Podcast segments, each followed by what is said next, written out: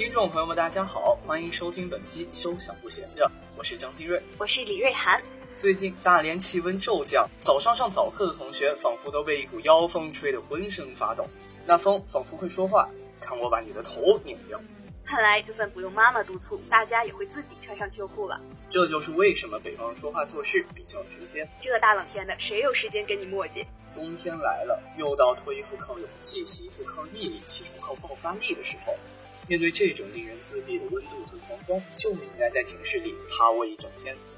我倒是也想在寝室里趴一整天呢，可一年一度的体测又来了，我就被强行从被窝里拉起来接受改造。上周末我抱着长痛不如短痛的心思去测试，没想到都提前了半个小时，体育场就已经人满为患，室内室外通通排满了人。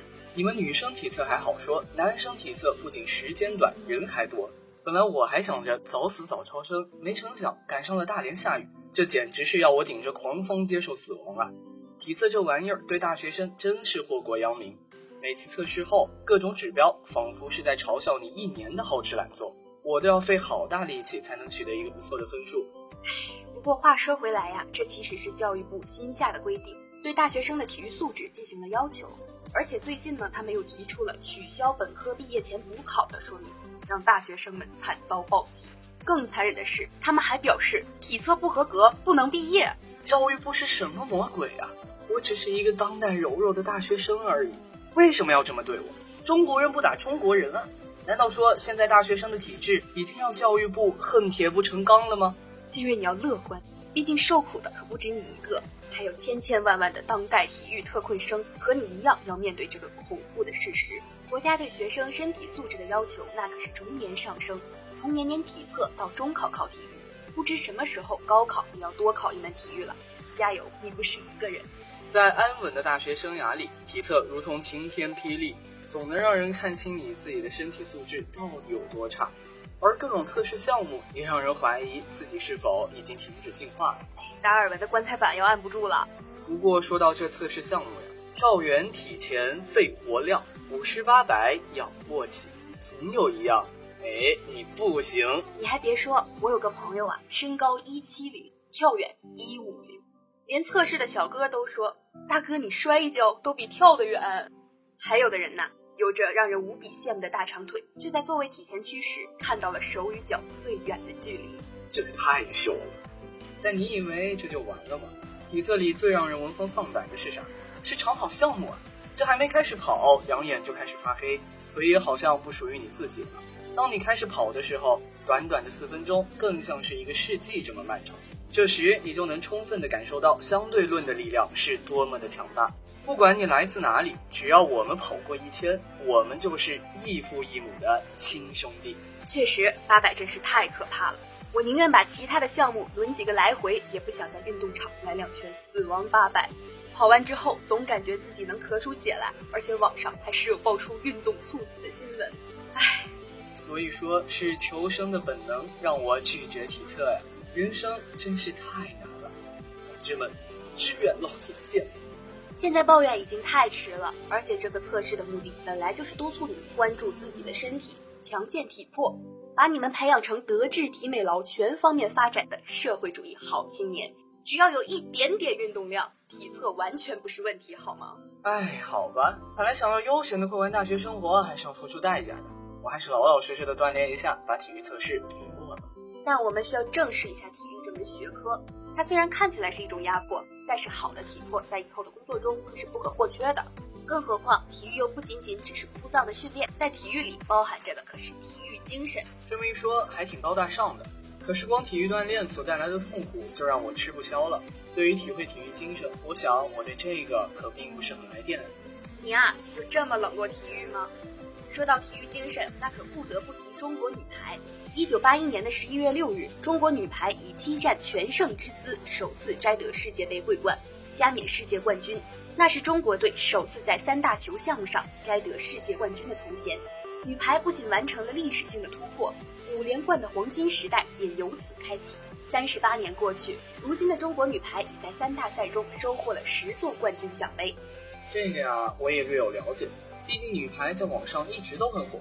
全网对他们的关注度一直都没有减退，网络上对他们的赞美之词也是多种多样的，扎扎实实、勤学苦练、无所畏惧、团结一致、顽强拼搏，这些都是网友形容中国女排的词汇。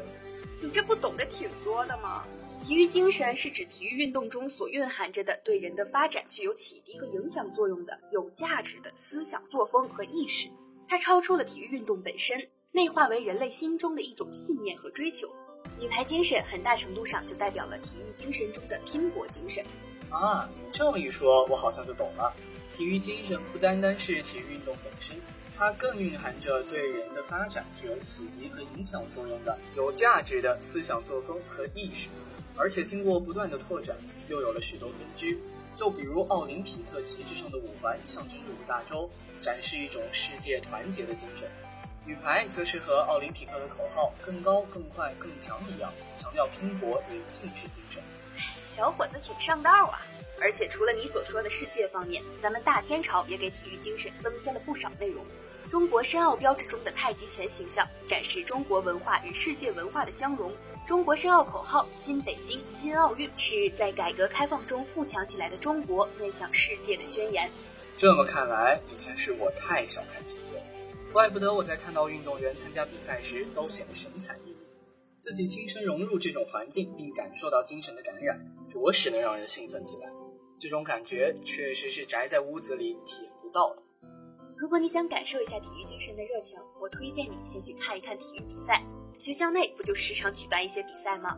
像是中午举办的各院之间的比赛，都可以去看一看。顺带一提，咱东财的篮球队可不是一般的强，那是唱跳 rap 篮球样样精通。不管是对观众还是对运动员，体育对于提升人体道德素质、提高社会文明起到了非常重要的作用。这也就是为什么习总书记对咱们国家的体育建设如此关注。我还记得习大大说过，我们每个人的梦想、体育强国梦都与中国梦紧密相连，而体育强国梦正是习总书记对中国体育事业的要求和期待。党的十八大报告明确地指出，广泛开展全民健身运动，促进群众体育和竞技体育全面发展。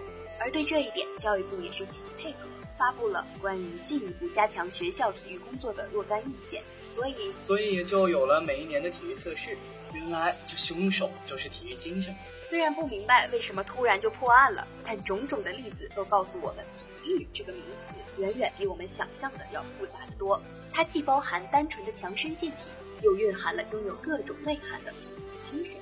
所以，那些还在贪图寝室温暖的同学们呀，不要老是窝在自己的被窝里，多到外面运动一下吧。不只是为了增强体魄，也是为了精神上的升华。再说了，如果能加入校队，在大型比赛中取得好成绩，分数还会有加成，这回报可是大大的好。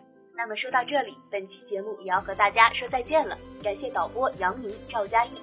感谢采编刘美琪、谢启祖，我们下周同一时间不见不散。